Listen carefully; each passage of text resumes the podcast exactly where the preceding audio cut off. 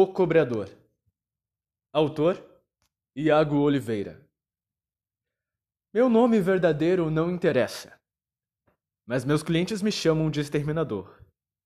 Ou pelo menos chamavam, até um traficante metido a besta aparecer pela área e começar a sujar a minha reputação. Agora me chamam só de matador. O tal do cretino se chama Jason Sei disso porque o cano da minha arma tá entre os dentes de um figura subordinado a ele. É engraçado como são as coisas. O puto acordou sem entender nada. Eu estava de cueca e pijamas, e ele pelado. Tinha uma cicatriz bizarra ao lado esquerdo do abdômen. Dei dois tapas de leve na barriga mole dele. Dá logo o serviço, eu não tenho o dia inteiro, disse para ele. Nem eu, nem o seu rim e apontei com a arma para a banheira cheia de gelo ao seu lado. Imediatamente o puto acordou, abrindo os olhos muito assustado. Que porra é essa? Ele gritou, fazendo uma careta medonha. Como bom samaritano, eu fiz a recepção. Você está no meu galpão. Seja bem-vindo. Olha, eu costumava ser o exterminador, mas o puto do seu chefe acabou com o brilho do meu nome. Agora eu sou só a porra de um matador. E essa é a Ana. O nome dela é Ana porque ela é minha Glock predileta. Eu lhe disse sorrindo, com um charuto fedorento preso no canto da boca. Para minha surpresa, nesse momento, o cretino começou a chorar.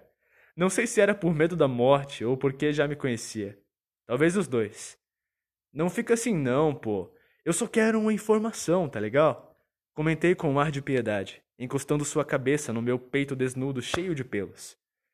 Sei que um rato como você não sabe onde o Jason pode estar, mas com certeza tem informações dos outros líderes que trabalham para ele. Então por que você não me conta? Quem sabe assim eu deixo você viver.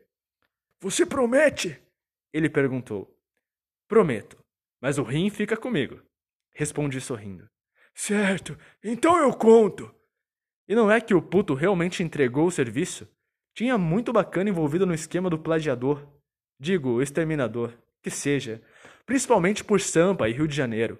Era por onde eu deveria começar. Muito obrigado, eu lhe disse. Sua contribuição é muito valiosa. O vira-lata sorriu de alívio, sonhando a liberdade. É uma pena que sua confissão vai ser enterrada com você.